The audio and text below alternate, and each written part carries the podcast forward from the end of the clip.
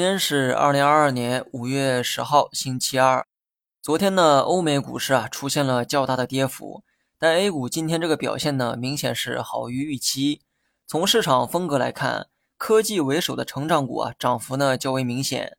那么有消息称，漂亮国打算禁止当地公司向我国出售芯片制造设备。首先呢，这个消息啊还没有得到证实。不过这则消息让人们看到了国产替代的希望。人家不卖给我们，我们就自己研究制造，这就是所谓的国产替代。受到这种预期的影响，半导体芯片迎来了大涨，同为硬科技的新能源产业也跟风大涨。那么半导体也好，新能源也罢，经过年初大幅下跌之后，我一直在强调其长线价值。现在的这个安全边际啊，也相对较高，只要预留出了相对充足的仓位，定投长线应该会有不错的收益。但我也一直强调，短线走势啊还存在变数。比如说今天的半导体大涨呢，也是因为受到了消息的刺激，而这个消息的真实性还没有被证实。所以呢，我的观点啊依旧不变：玩短线就别盯着半导体、新能源了，等右侧行情确定的时候再去玩短线吧。如果你能坚信其长线价值，那么现在的左侧低点已经具备较好的吸引力。至于怎么选，就在于你了。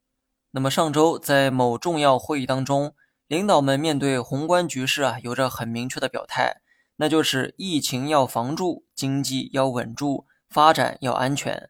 虽然成效如何呢，还有待市场的验证，但不要怀疑一切都朝好的方向努力的事实。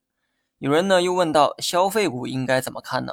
我一直在强调，消费股的特点啊就是稳，因为疫情的影响，消费的增长的确是遇到了一些麻烦。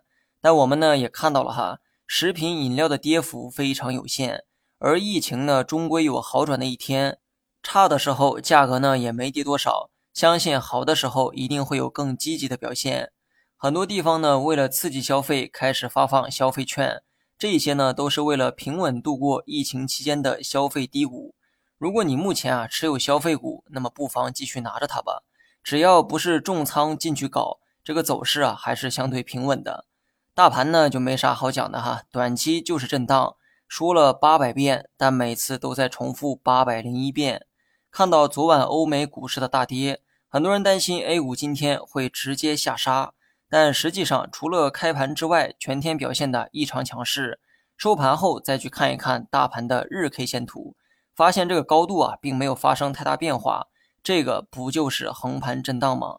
今天走完，短期的震荡区间就有了较为清晰的界限，那就是三零八二到二九五七点之间。未来几天继续在这个区间内预期震荡即可，就这么简单。好了，以上是全部内容，下期同一时间再见。